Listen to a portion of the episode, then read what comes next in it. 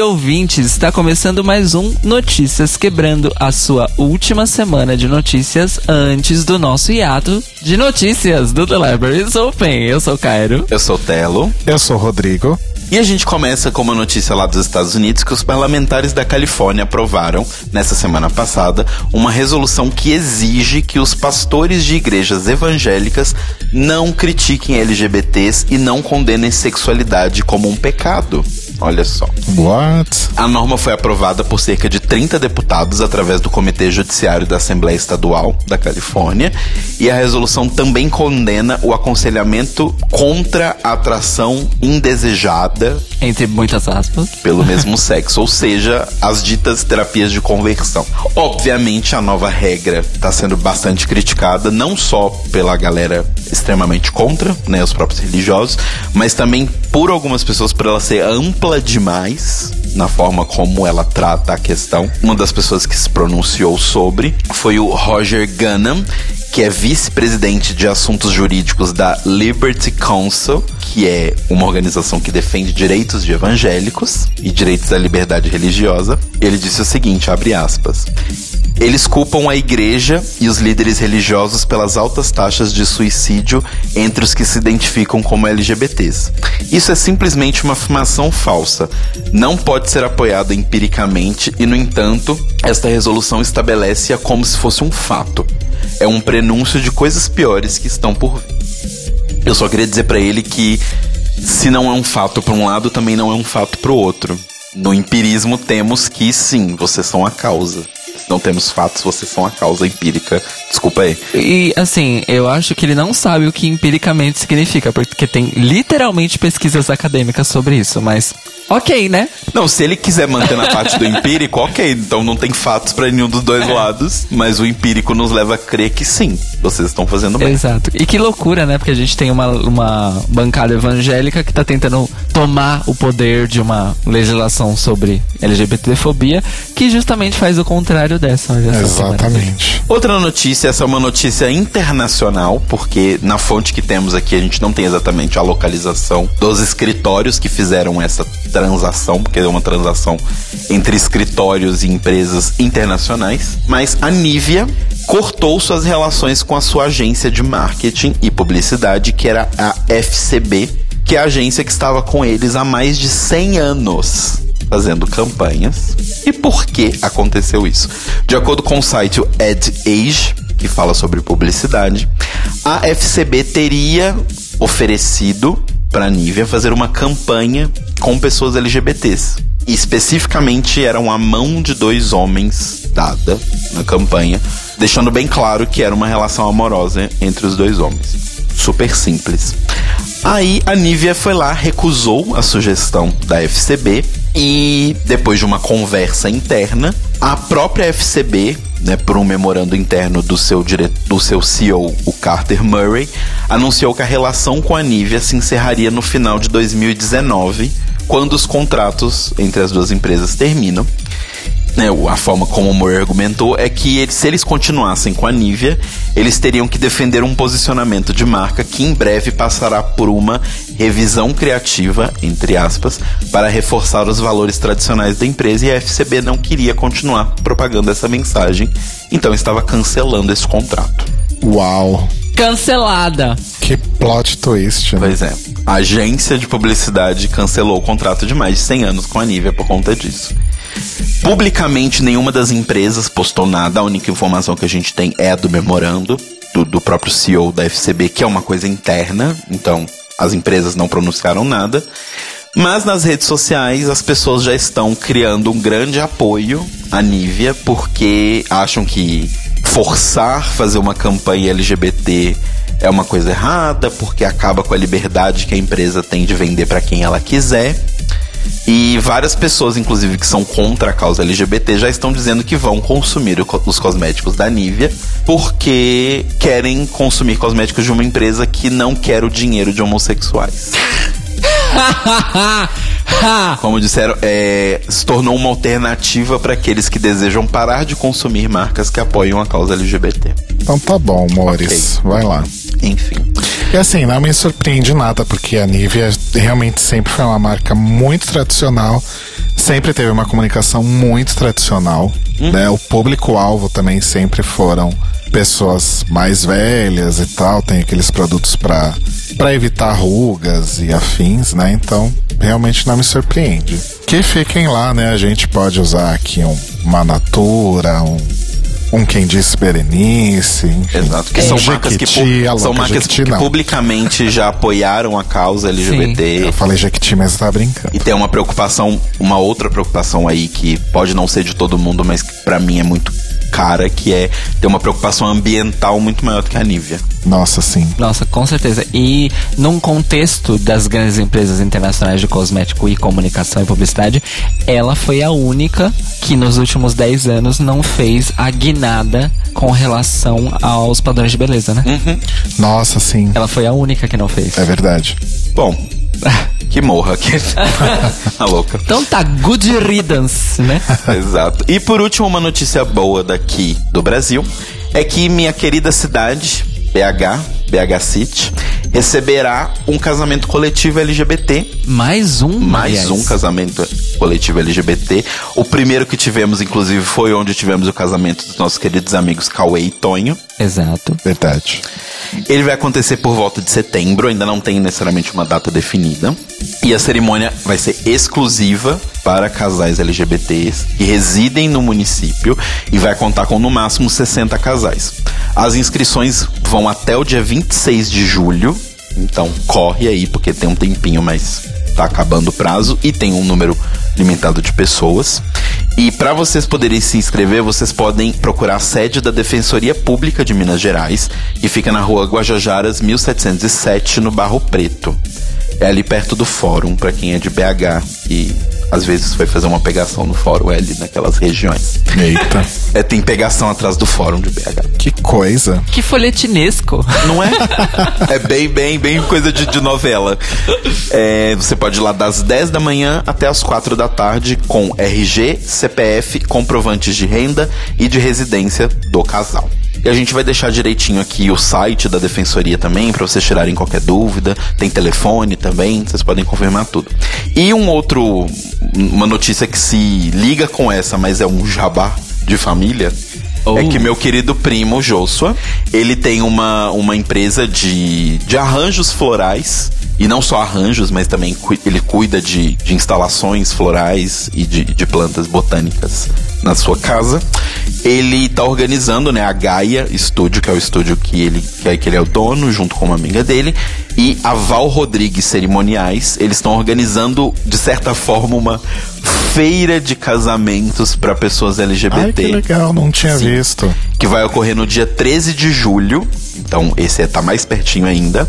No Ateliê Savassi Restaurante, na rua Lagoas, número 763, na Savassi, em BH. Que vão ter lá várias empresas especializadas em realizar serviços para casamento. Então, doces, bolo, doce erótico, é, iluminação, cerimonial, é, é, decoração, né? No caso, tem eles também que fazem serviço de arranjo de plantas.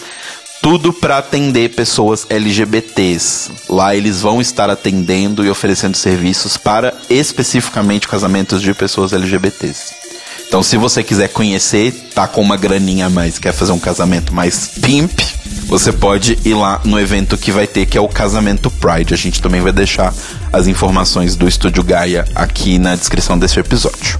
Arrasou. Gosto assim. E beijo, Josh. Beijo, Beijo, Josh. Josh. Gosto assim, entendeu? Quer nosso dinheiro? Faça por onde? Exatamente.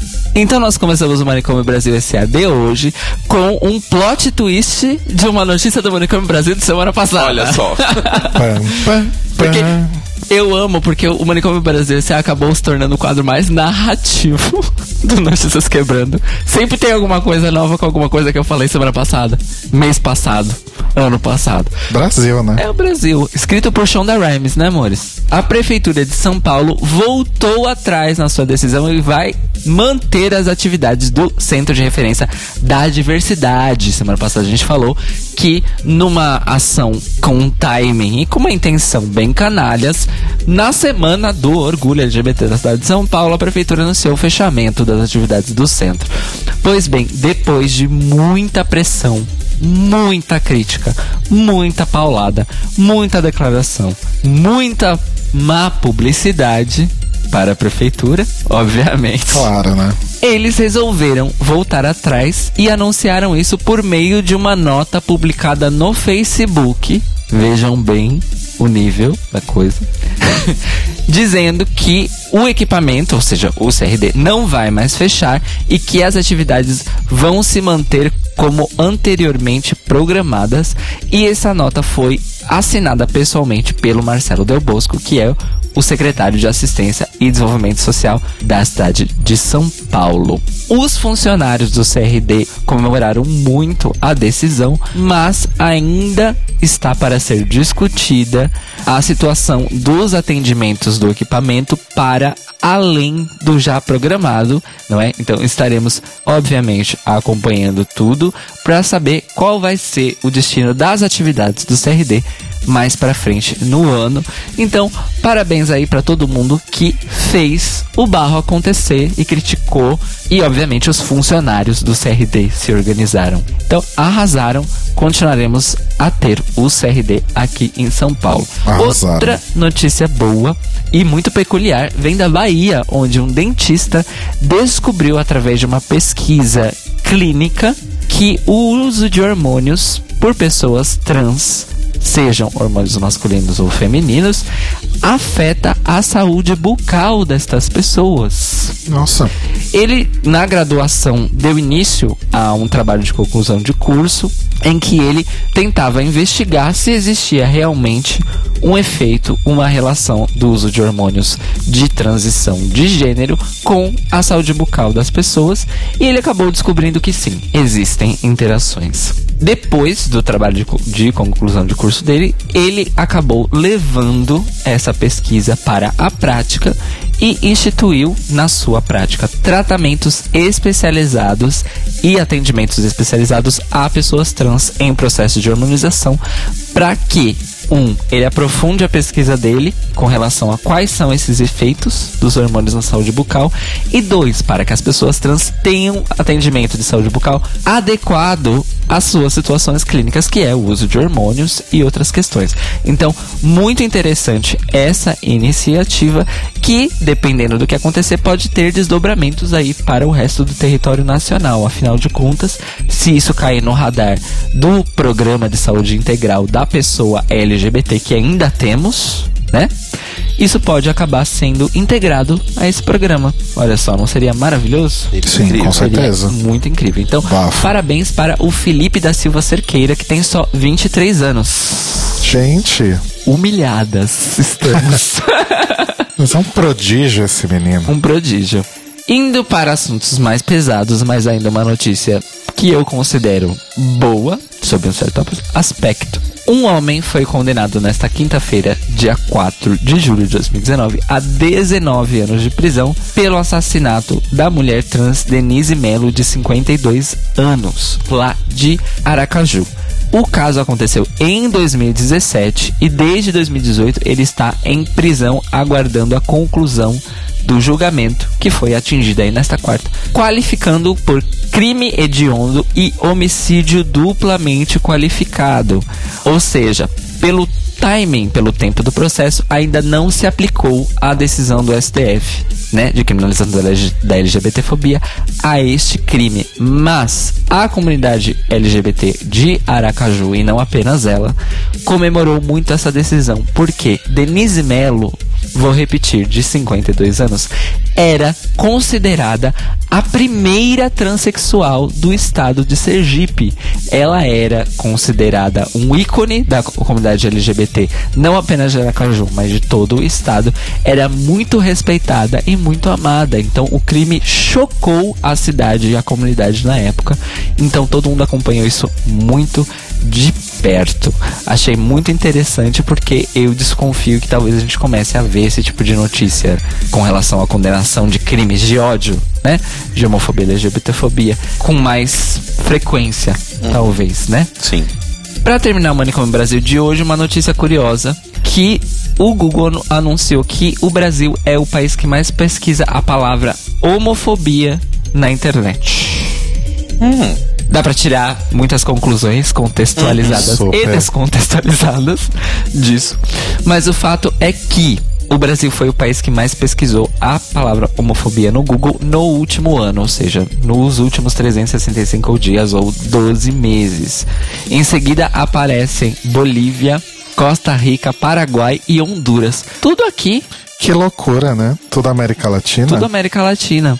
Quem soltou essa informação de maneira pública foi o escritório brasileiro do Google, que tem 94% de domínio das pesquisas realizadas no país. Ou seja, quando alguém pesquisa alguma coisa na internet, 94 vezes de 100 elas usam o Google. No Brasil, isso? No Brasil. No Brasil. Eu fico com dúvida onde elas pesquisam o resto.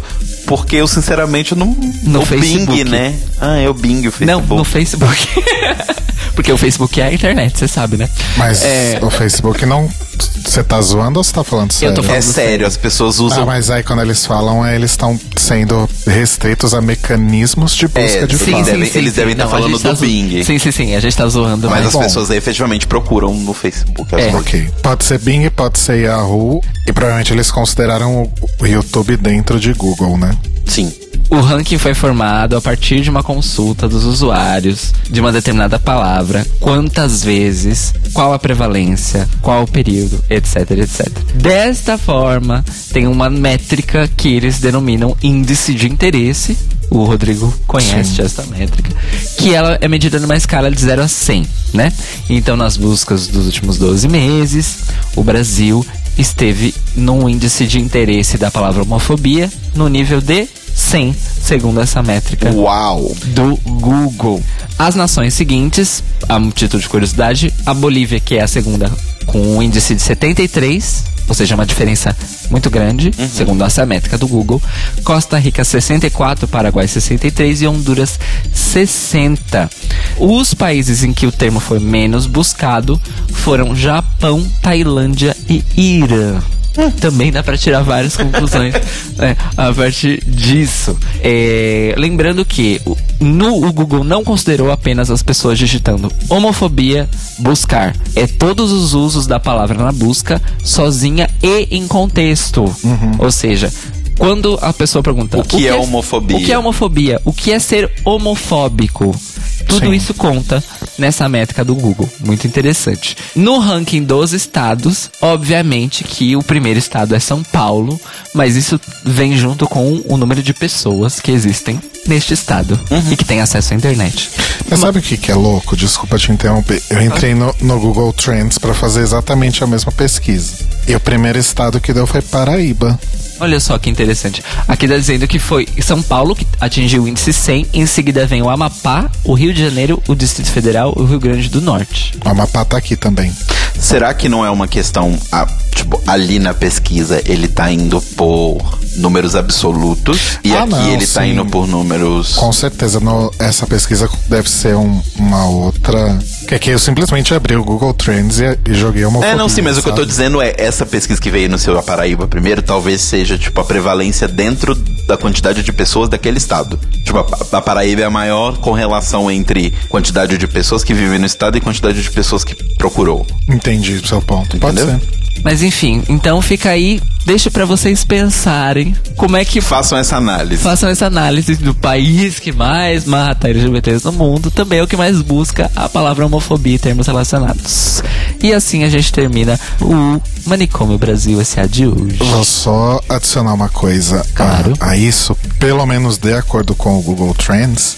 Todas as principais consultas relacionadas têm aí associações com votação, criminalização, STF, julgamento, Interessante. que é o grande pico aí que dá no Google Trends em março. Mentira, começo de fevereiro. Que foi quando que começou. foi quando começou É. a votação. Dia 13 de fevereiro. Interessante, porque isso vai ao encontro àquilo que a gente falou sobre ah, no nosso episódio do The Libraries Open sobre a criminalização da LGBTfobia, que é isso ganhou uma dimensão em que o assunto está sendo falado onde ele não era falado antes. Exato. Eu acho que isso é um reflexo, Sim, né? isso é muito legal mesmo. muito interessante. Interessantíssimo.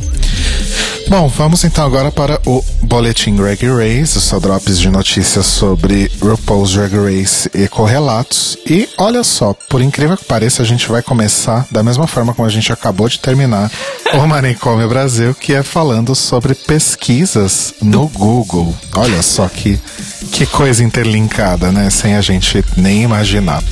Pois bem, a Jigsaw, que é uma incubadora de tecnologia que faz parte da Alphabet, que é o mesmo conglomerado aí que detém o Google, criou uma ferramenta aí, provavelmente por encomenda da, do próprio Google, chamada Perspective, que é uma ferramenta que utiliza inteligência artificial e machine learning, ou aprendizado de máquina, para ler comentários publicados em redes sociais e aferir o nível de. É aferir ou inferir? Eu nunca sei.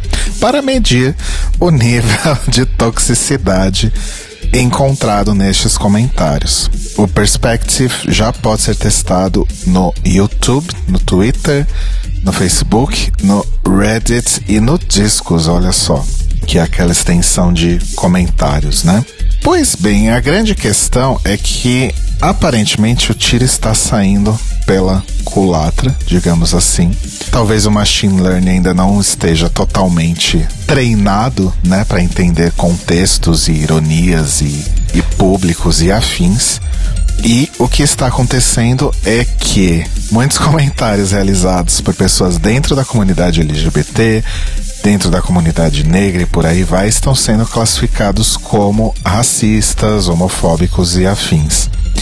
Um centro de pesquisas brasileiro que faz estudos aí na área de tecnologia e direito, a Internet Lab, fez aí uma análise de comentários feitos por, abre aspas, pessoas com discurso extremamente controverso ou muito tóxico.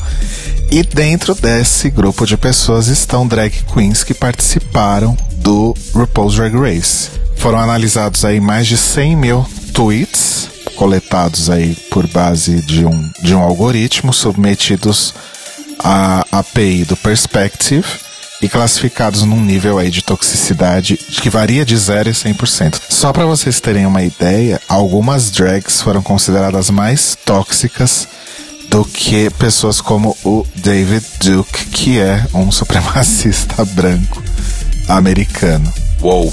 Tem alguma coisa errada com essa inteligência artificial. Exatamente. Para vocês terem uma ideia, a Cocomon Trees bateu 38% de toxicidade nos seus tweets.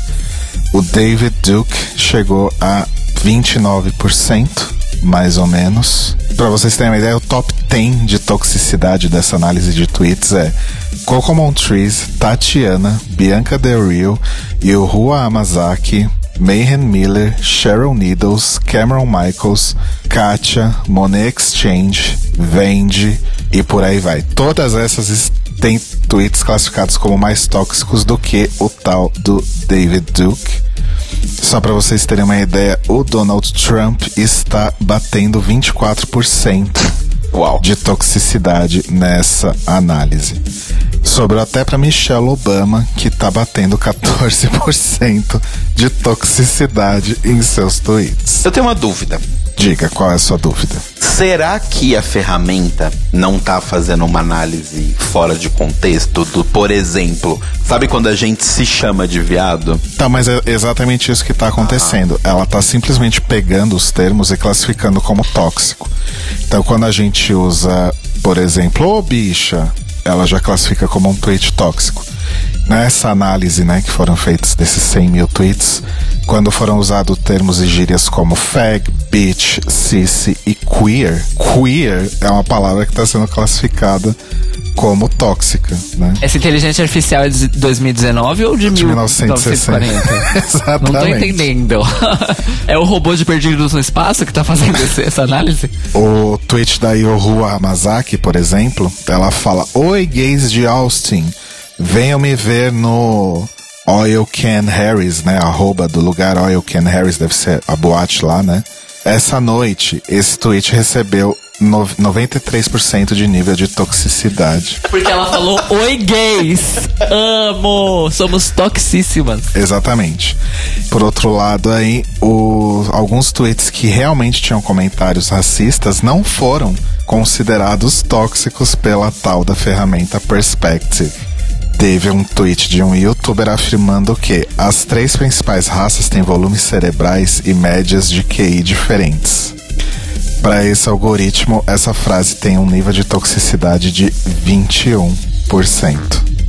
Ou seja, essa ferramenta no momento é uma grande bosta que não serve pra porra nenhuma. Sim, precisa Né? ser urgentemente alterada. É, ela serve pra dizer que discurso elegante não, é, não significa que o discurso seja bom. né? Mas assim, eles, Elegante entre muitas aspas, tá? eles gente? divulgaram a, a, a ferramenta meio que tipo assim, ó.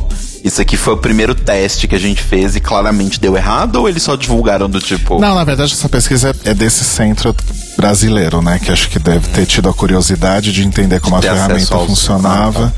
E aí viu que fez essa análise que é tudo uma grande mentira. É, porque assim, eu, eu imagino, não passando pano pro Google, mas eu imagino que seja uma ferramenta que esteja em processo de ser aperfeiçoada. né? Sim, sim.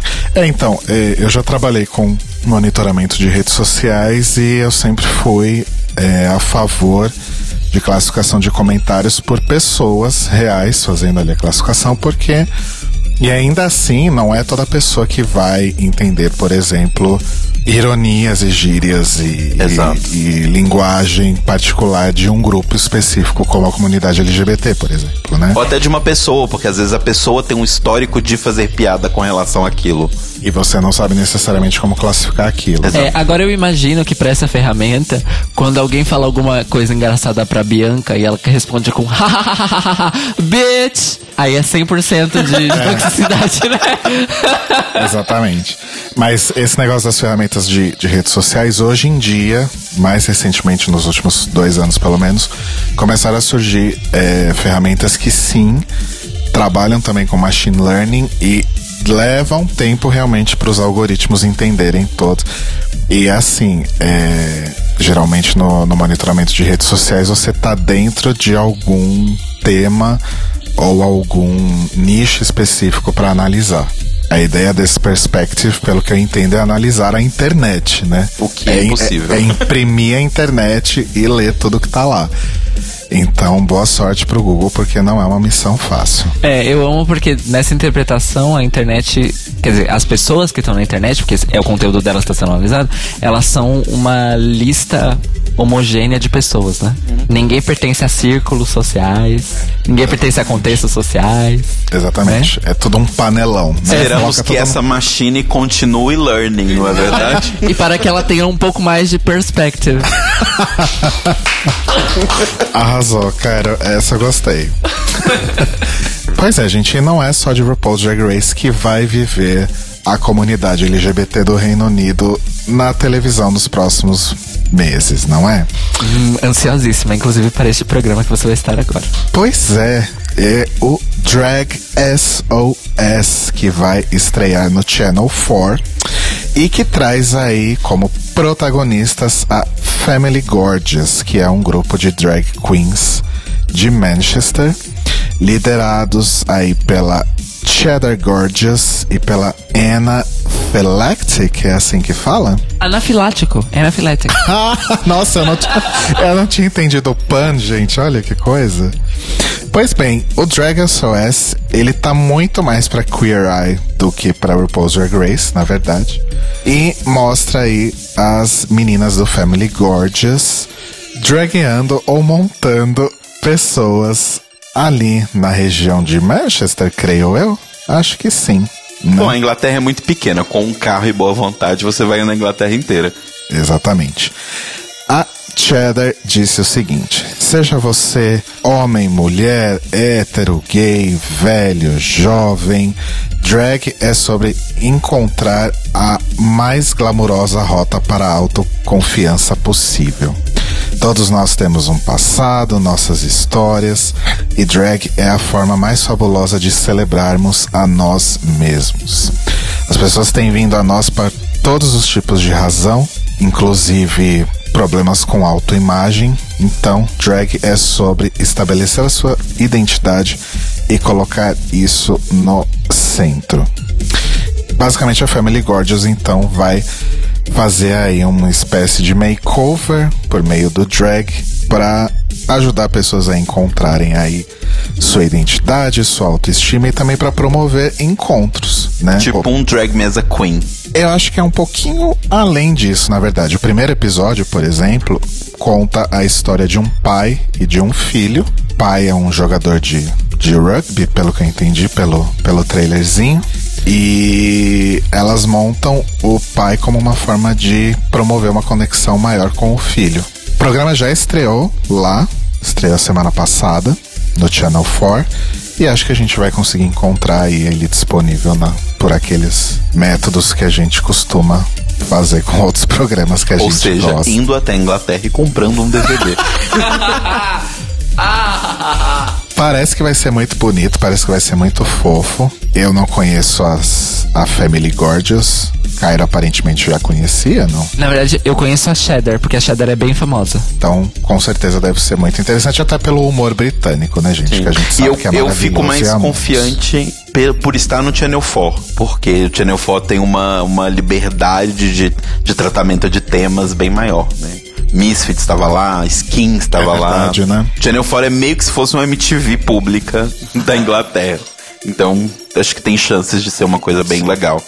E eu acho que, muito provavelmente, a- o surgimento do Drag SOS deve ter alguma coisa a ver com o fato de Drag Race chegando ao Reino Unido e talvez esteja abrindo aí a cabeça de produtores para programas mais ou menos na mesma linha, né? Então, tomara que seja aí só o início de uma nova seara de produtos para o público LGBT na TV inglesa, né? Que a gente sabe que é uma coisa um pouquinho menos apesar de Misfits e, e skins da vida, não é uma coisa assim tão liberal quanto a TV americana. Se é que a gente pode chamar a TV americana. Bom, vocês me entenderam. É, eu acho que pra representações queer para além dos padrões pode até ser.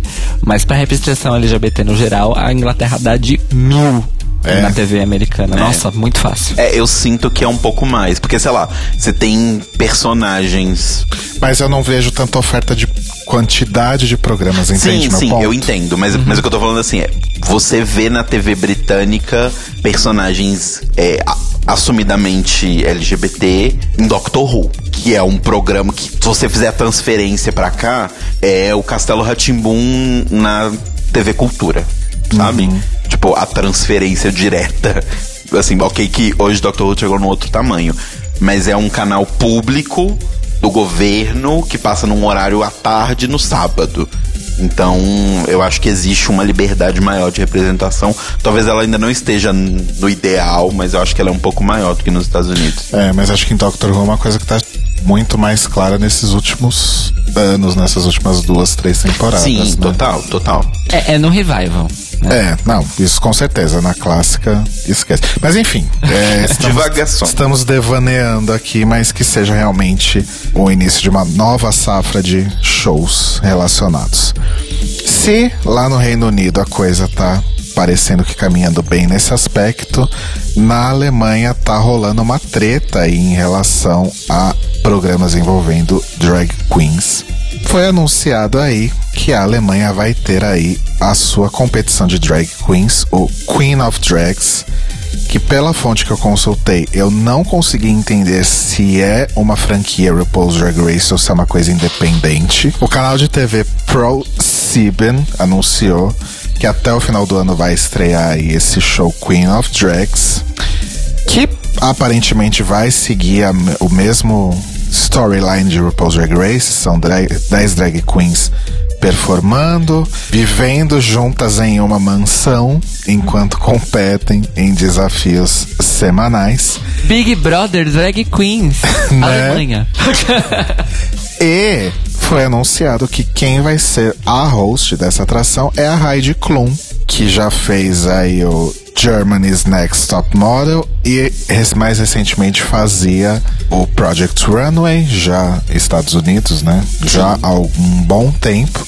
E ano passado ou retrasado ela saiu da produção de Project Runway dizendo que tinha um projeto super legal Ano passado. com o Tingan. E eu acho que não é isso, porque Tingan não está envolvido nesse Não, programa. não é isso. Não é isso. O que eles, o que ela tá fazendo com o Tingan é uma espécie de volta às origens de Project Runway na Amazon Prime. Ah, não sabia disso. Deve estrear esse ano ainda. Project Runway foi cancelada? Não. Não, Continua, continua. acontecendo com uma modelo que ninguém sabe quem é, apresentando. Porém, o novo Tingan é o Christian Siriano. Logo, Ok. High Low. High low. Ok. Eu amo porque toda vez que na Alemanha eles querem fazer alguma coisa pra exportação, eles falam, chama Heidi Klum. É. É qualquer coisa, né? É incrível. Além da Hyde, teremos jurados fixos, que são a Conchita Wurst, que a gente já conhece do Eurovision. Que deveria né? ser apresentadora, vamos ser sinceros. Que foi, vezes a, ela não sabe apresentar. que, foi uma, Porra, mas você apresenta. que foi a primeira drag queen a, a vencer ou participar de um Eurovision, A você vencer, sabe a disso? participar, ela não foi a primeira nem fudendo. E o vocalista do Tokyo Hotel, o Bill Collins. Oi? Oi? Alô? Gente, a gente trabalha com a celebridade que a gente tem. E o RuPaul's Drag Race é com o Ross Matthews, gente. Quem era o Ross Matthews antes dele entrar em RuPaul's Drag Race, E né? você sabe. Mas então, ele apresentava a premiação. Então, mas assim, você concorda comigo que Não, o Ross concordo. Matthews antes de Drag Race ele era, sei lá, o Felipe Cruz dos Estados Unidos? Ele era bem menos conhecido, isso é fato. Claro, É. mas ele já tinha algum tipo de relevância relacionada. Sim. Né? Mas tem uma coisa sobre o Bill Kaulitz estar nesse programa. Eu li acusações de nepotismo, porque o irmão do Bill Kaulitz é marido da Heidi Klum. Ah, tá tudo muito explicado Que, por acaso, agora. também é da Tokyo Hotel. Afinal, os dois irmãos Kaulitz são da Tokyo Hotel. Tá tudo muito explicado agora. Bill Kaulitz, também conhecido como o sósia da Bjork. Acabei de fazer uma, uma fanfic visual aqui. da Heidi Klum com a Bjork. Enfim, tem um outro juiz, Thomas Hale. Não sei quem é. Bom, gente, o, a- o grande rolê é que isso não pegou bem. A galera lá na Alemanha não tá curtindo muito essa ideia da Heidi sendo a host. E assinaram uma petição. Mais de 20 mil pessoas assinou uma petição pedindo para que Klum fosse removida do lugar de host e substituída por uma pessoa queer. Óbvio, né, gente? A petição diz: finalmente um show queer está sendo produzido para a TV alemã, mas a pessoa que está na frente é tudo menos queer. Estão basicamente entregando a uma mulher branca heterossexual o bolo, enquanto nós, mais uma vez, somos deixados com as migalhas. Eu acho é pouco, amei. Vocês estão certíssimos. Não só isso, as pessoas estão preocupadas também que o programa acabe sendo direcionado aí para um público heteronormativo e que isso não vai ajudar a educar as pessoas sobre drag como fez RuPaul's Drag Race. Essa parte eu discordo um pouco. É, é porque a gente não sabe o impacto que teve na, na Alemanha, Sim, né? não, mas o que eu digo é assim, o, o direcionamento para o público ser um, tipo, você fazer o programa para um público hétero não significa que ele não vai educar. Depende muito mais de como o programa é feito do que o público, eu acho. Porém, tem pessoas apoiando a Heidi Klum, como por exemplo a Olivia Jones, que é uma das drags mais famosas da Alemanha, que disse que é a primeira vez que drag queens na Alemanha vão ter o seu próprio espaço no horário nobre em um grande canal de TV alemão. Finalmente elas poderão fazer e mostrar a todos o que elas têm sido aí escondidas por suas colegas americanas e que mostrar que nós temos uma cena inacreditavelmente diversa. Então, vamos ver o que acontece aí com esse bafo todo. Eu- Eu entendo as problemáticas, mas ao mesmo tempo, assim, gente, é. Não sei quanta grana eles tinham pra começar esse programa, pra investir, e, mas assim, chamar a Hyde é certeza que vai ter milhões de patrocinadores esfregando dinheiro na sua cara. Fora que tem a possibilidade da Raid estar sendo host porque ela colocou Porque dinheiro. ela colocou bastante dinheiro também. É, geralmente, Então, assim, geralmente ela se envolve muito nos Muito. projetos. Tudo né? que ela faz, ela se ela envolve não vai muito. chegar lá e ser simplesmente uma host. Mas eu super concordo que, é, ok, talvez aumente visibilidade, patrocínio, etc. Mas, gente, eu não consigo enxergar a Heidi Klum como uma pessoa minimamente relacionada à comunidade LGBT. Você, ah, eu, eu super apoio a comunidade. Tá, ok, que bonito, mas. Sim, eu acho que assim, ela, ela é uma aliada histórica, mas ela fica nesse ponto, aliada. Sim. Ela não é da comunidade. E ela não é ativista também. Exato. Que não faz é. uma grandíssima Faz uma Muito, grande diferença. muito menos. Então, assim, eu entendo as problemáticas, mas eu também consigo compreender perfeitamente o que, que ela tá fazendo ali. Eu também, mas sabe o que eu não entendo? Bill Kaulitz. Nepotismo, como você diz.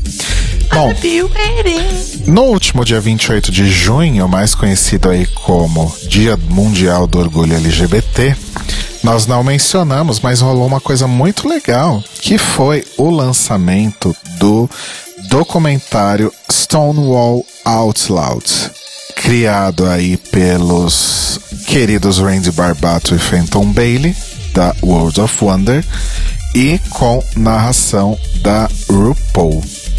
É, esse- Claro. Ela Esse- mesma, a terceira perna da World of Wonder, a própria. Esse documentário foi criado, na verdade, numa parceria com o YouTube Originals e com a Story Corps. A Story Corps, na verdade, criou aí muito tempo atrás um documentário chamado, em áudio, chamado Remembering Stonewall. Foi produzido para o rádio pela Story Corps. E eles estão trazendo aí um rebuild desse documentário Uma em reconstrução. Obrigado. Desse documentário para aí o vídeo, né? E o filme, além da RuPaul, traz artistas como Lance Bass, Adam Rippon, Fortune Feimster, Raja e Jinx Monsoon lip syncando o áudio original do documentário, que traz gravações de pessoas que supostamente estavam ali na revolta de Stonewall. Olha só que Olha só. interessante Interessante. Né? Quem quiser assistir, pelo menos até a data de fechamento desta edição, o material estava disponível no canal de YouTube da World of Wonder. Como o YouTube Original, eu imaginei que estaria no YouTube mesmo. No mínimo interessante, né? E para terminar o Greg Race, dois drops aqui bem rápidos. A gente já tinha ventilado muito tempo atrás que Jerry Halliwell, das Spice Girls, e Jade Thirlwall, do Little Mix, seriam guest judges em Drag Race UK. E na época eram meras especulações, mas agora é fato, elas estarão sim no painel de juradas convidadas. Jerry, que agora não é mais Halliwell, é Horner. É verdade, né? Ela usa o nome de casada agora. Inclusive foi muito engraçado, porque a foto que a Jade do Little Mix postou, claramente do tipo, ela queimou a largada. Não era pra eles terem anunciado ela naquele momento. E ela postou a foto simplesmente no Instagram dela. E aí veio que rolou, tipo, depois começaram a postar nas redes que ela ia estar. Mas claramente ela postou antes. Não é a primeira vez que isso acontece. O Alan Carr já também deu spoiler de um outro jurado. Na o povo na Inglaterra é ansioso, né, Boris? Tem outra informação importante, que é um detalhe desses Diga. dois anúncios. Em todos, nesses dois anúncios, é, apareceu que é, Drag Race UK estreia- é, estará disponível em breve pelo BBC iPlayer na BBC Three, ou seja, não vai ser transmitido na transmissão de TV, vai ficar somente no streaming do iPlayer da BBC, já que como eu já tinha mencionado, a BBC 3 não é mais um canal de TV, É é, um canal digital. Não, digital. Ah, é digital. Só digital. Bom, vamos ver. A gente vai ver por torrent aqui. E a, ulti- Eu vou assinar um VPN, não sei vocês. e a última notícia é que quem quiser matar as saudades de RuPaul's Drag Race Season 10 e ver a Era de Aquária, está disponível já a temporada na Netflix Brasil. Antes pulava da 9 para 11, agora tá a 10 lá, bonitinha. Ou seja, agora tem absolutamente tudo de RuPaul's Drag Race no Netflix pra vocês verem. Só falta eles completarem o Untucked. É, que só tem É. da, da 11 primeira, creio É. eu. Mas o Untucked eu acho difícil eles completarem. Eu também acho. E esse foi o Greg Race dessa semana. O Notícias Quebrando hoje teve informações do Observatório G, do Pleno News, do Terra, da Hello Magazine, da Deutsche Welle, olha só que chique, e da Newsweek. E agradecimentos a Tata Finoto pelas dicas de pauta que ela nos deu. Um beijo, Tatinha. beijo, Beijo, Tata. Tatinha. É, indica Sandras? A minha indicaçandra é uma indicaçandra que eu já fiz na vida, eu vou fazer de novo, porque eu tô sempre aqui pra divulgar e enaltecer. O trabalho maravilhoso do marido da Amanda Palmer, também conhecido como Neil Gaiman. Mais conhecido como o marido da Amanda Palmer. Exato. E Neil Gaiman, maravilhoso, escreveu diversas obras maravilhosas. Atualmente estamos acompanhando aí, né, duas obras dele que foram transformadas em séries de TV, que, Deus, que é o livro Deuses Americanos e o livro Belas Maldições, né, que virou uma série que já terminou. E agora anunciaram oficialmente, inclusive com equipe criativa e veículo, que a série de Sandman está em pré-produção na Netflix. Uh. E assim, tenho medo, tenho receios, tenho nervosismo, porém, como o Neil Gaiman está envolvido nisso, que é o magnum opus dele, Sandman, eu duvido que ele deixaria isso ser estragado de qualquer forma. Ele vai escrever, né, inclusive. É, ele, ele tá, ele tá, tipo, ele não tá como showrunner e ele vai estar presente na escrita do primeiro episódio. Isso foi confirmado.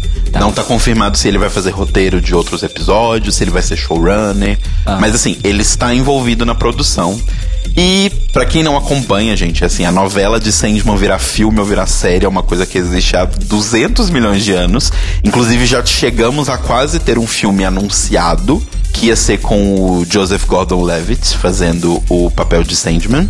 E esse filme foi declinado pela DC, pela Warner, na verdade, porque a Warner não queria colocar o dinheiro que o Joseph Gordon e o, Sand e o Sandman e o Neil estavam pedindo para poder fazer o filme e todo mundo pulou do barco porque eles falaram nas palavras do próprio Neil Gaiman, ele prefere que nunca aconteça um filme ou uma série de Sandman se não for para ser bom. Se for para ser ruim, não precisa acontecer. Ele já deixou isso muito claro. Uau. Que ele prefere que nunca vê essa série virando uma animação ou um filme ou uma série, se não for para ser do jeito que ele acha que é legal ser feito. Então isso me dá muita confiança e aí eu queria fazer chegar finalmente na minha indicação, que é a Panini, Xixinini, está relançando os volumes de Sandman, não como o Absolute, mas como a versão nova comemorativa de 30 anos do começo do- da publicação de Sandman nos Estados Unidos. E eles estão lançando os, os modelos que estão saindo lá fora, aqui em capa mole, né, em brochura capa mole, não capa dura, para diminuir os custos, porque lá fora tá um pouquinho caro, meio salgado esse, esse material. E assim, tá um quadrinho bom, assim, as capas são maravilhosas. Teve um problema com o primeiro volume, mas o segundo tá tudo ok. E tá baratinho, tá tipo 35 reais cada volume. Vão ser 10 volumes, assim como era na publicação da Devir original. E eu aconselho todo mundo, se puder, ler, porque é a melhor coisa que já foi feita em quadrinhos. Vão dizer pra vocês que é Watchmen, não é. É Sandman. Então, leiam Sandman e leiam o que vocês puderem do Neil Gaiman, porque ele é maravilhoso. Neil Gaiman que está, eu acho, fazendo só esse lance de Sandman acontecer depois que ele viu três obras dele serem bem adaptadas pra TV. Qual e é aí ele falou Lucifer. Ah, Lúcifer. É, é porque. É. É porque, então, mas é. É. que tá. Lucifer, ele também se envolveu. Sim, ele, também tá- se envolveu, mas é porque o envolvimento dele com o quadrinho em si de Lucifer não é tão gigantesco. Sim, de fato. Mas ele, ele, criou foi- o personagem. Sim, mas ele foi um dos consultores criativos de Lucifer. Pelo que eu já vi de bastidores e que ele comenta, às vezes ele faz uns dias lá, ah, me pergunta qualquer coisa no Twitter, a galera pergunta. Ele estava é, em várias salas de roteiristas de Lucifer, não escrevendo, mas como consultor. Então, li- literalmente as pessoas estavam tendo ideias pra série Lucifer e eu olhava pra ele e falava: "O que que você acha?" Olha só. E, ou seja, eles estavam tentando fazer uma coisa que não desagradasse. E tanto deu certo que o Neil Gaiman é a voz de Deus em Lucifer, num episódio aí da terceira É temporada. sério? A gente não viu Ah, ainda a gente terceira. precisa voltar pra terceira. Eu achei curioso de da Netflix se envolver nessa produção, porque ele tá tão assim com a Amazon Prime, né? Na verdade, ele tá meio que indo pra vários lugares, né? Porque ele fez uma com a Amazon Prime, é duas com a Amazon Prime, mas tem coisa dele com, tipo, um monte de canais diferentes, sabe? Ah, que que ele legal. trabalha só com e, e- e, é, consulta criativa e tal. Então, eu acho que foi pra Netflix, porque assim, gente, essa, essa série ou esse filme, essa produção audiovisual de Sandman, deve ter sido digladiada pelas pessoas com unhas e dentes pra poder ter, assim como foi Evangelion que eu dei semana passada, eu descobri isso. Evangelion, tipo, foi uma disputa de, tipo, leilão de joias, sabe? Joias raras e quadros de artistas famosos. Tipo, todos os, os streamings estavam tipo, pelo amor de Deus, é eu, é eu, é eu, é eu. Principalmente Hulu, Amazon Prime e Netflix. Obviamente a Netflix hoje tem um poderio financeiro maior, apesar da Amazon ter a Amazon por trás. Não... Mas aí tem aquela a Amazon grande por trás, nem sempre dá o dinheiro que a Amazon Prime produção Exato. original precisa, né? tem isso também.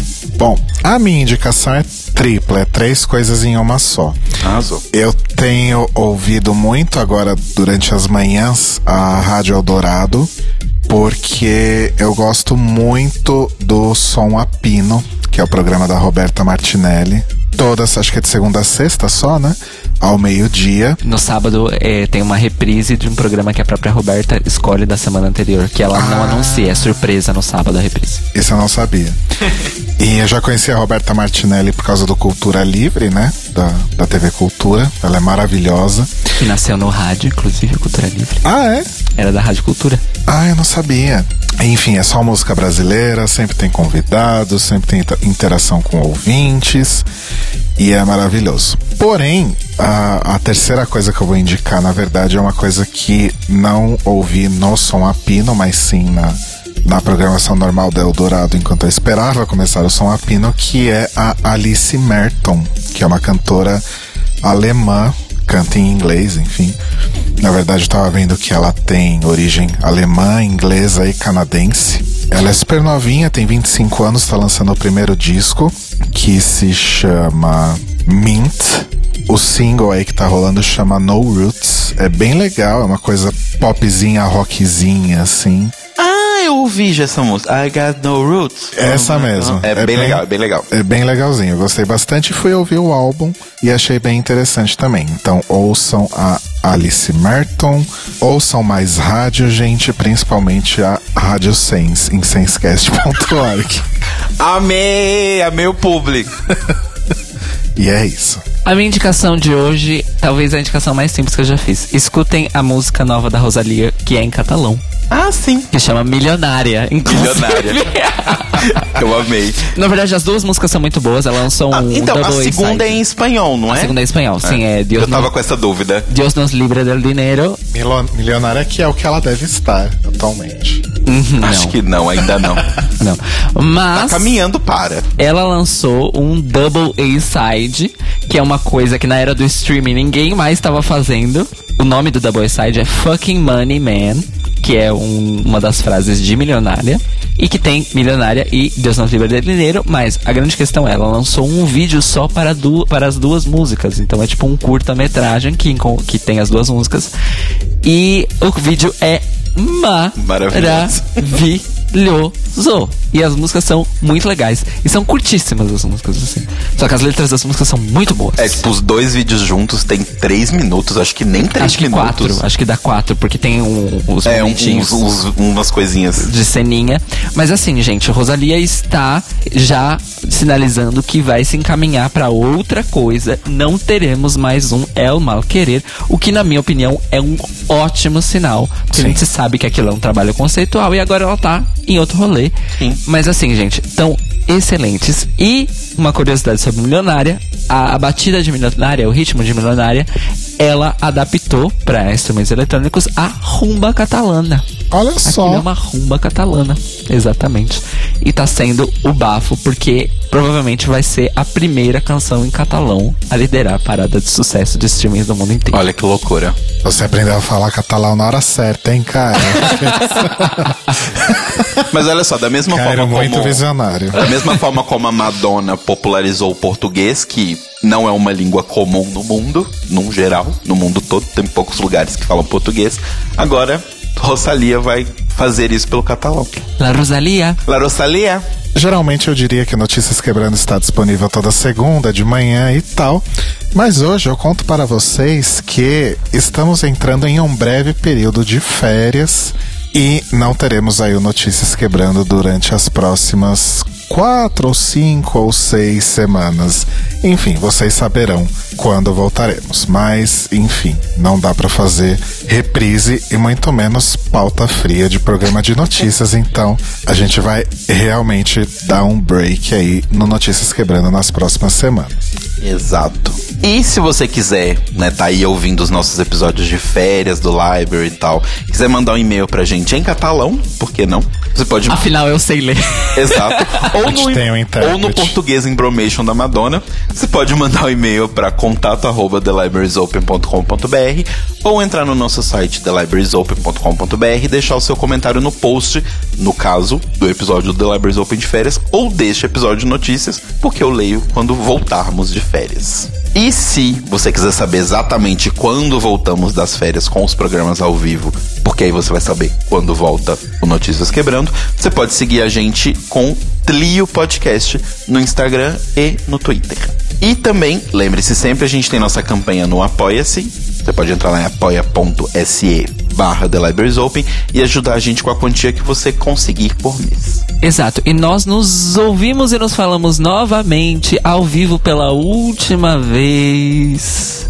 Durante um tempo. Durante um tempo. Na Rádio Sens, a partir das 21 horas em senscast.org para mais um maravilhoso episódio do The Library is Open, que a partir da próxima semana entra no período das nossas férias de Schrödinger. Em Estamos de férias. Estaremos de férias, mas vocês ouvintes não estarão, porque continuaremos publicando e veiculando na Rádio Sense episódios inéditos, previamente gravados, especialmente para vocês não ficarem sem conteúdo maravilhoso. Aproveitamos para gravar pautas que eram mais difíceis às segundas-feiras ao vivo, né? Então aproveitem bastante esses conteúdos. Então continuaremos aqui toda segunda-feira, 21 horas na Rádio Sense e toda terça-feira de manhã no feed com The Libraries Open até a gente voltar. Enquanto vocês estiverem ouvindo a gente, a gente vai estar de férias. Mas vocês vão estar ouvindo a gente. A gente vai estar de férias, mas vocês não vão nem sentir. Exato. É, Vai ser vai quase tudo igual. Não vai dar nem pra sentir saudade. É verdade. Então, boa semana. Boas férias pra quem vai conseguir tirar férias, né? Em Exato. julho. E nós nos vemos novamente daqui a alguns meses. Beijos, amores. Beijos. Mua. Beijos, amores. Até.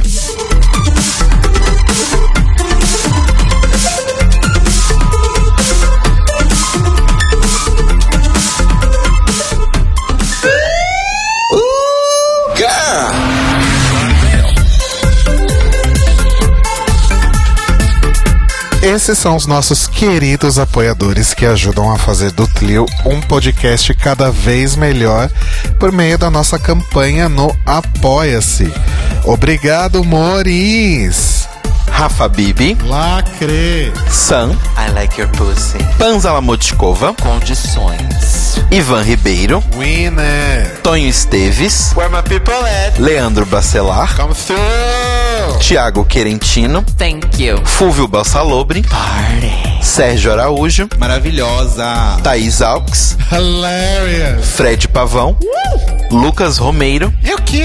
Gui Gonçalves. She's beautiful. Mia Brandão. Dá o anjo pra ela. Jean Prado. Come on, Net! Cleiton Cris Cris. You're perfect. Pandora. You're beautiful. Maíra Bueno. You look like Linda Evangelista. Inês Barreto. Olha, eu que agradeço, viu? Cacita Alves. Olha como ela é acessível.